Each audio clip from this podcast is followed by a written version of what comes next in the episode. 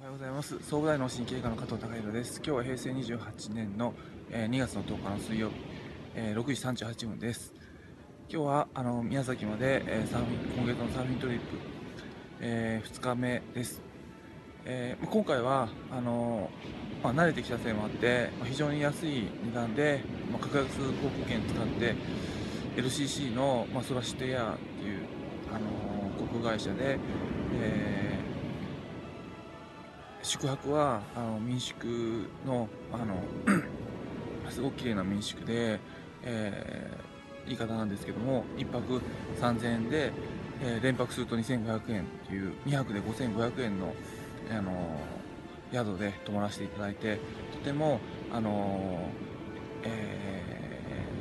ー、まあ、お金的にはあの安く抑えることができました。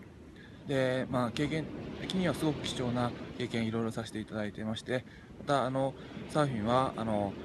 ひまわりさんっていう宮崎のガイドの方にあのいつもお願いしています。でサーフィン始めて自然とあの、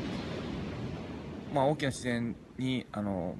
向き合えることになったっていうのは、まあ、自分の中ですごくあの体と向き合う上でも、まあ、いいことだと思うんですけども、まあ、その中で昨日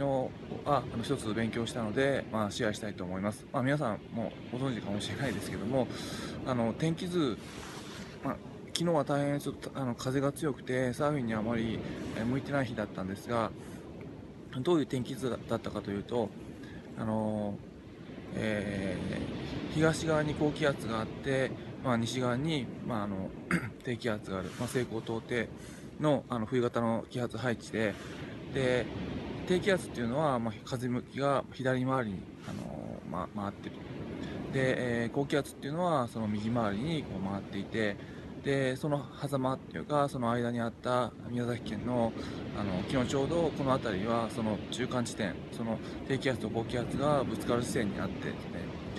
えー、風向き低気圧の風向きと高気圧の風向きが同じになって非常に、まあ、強い風ででした。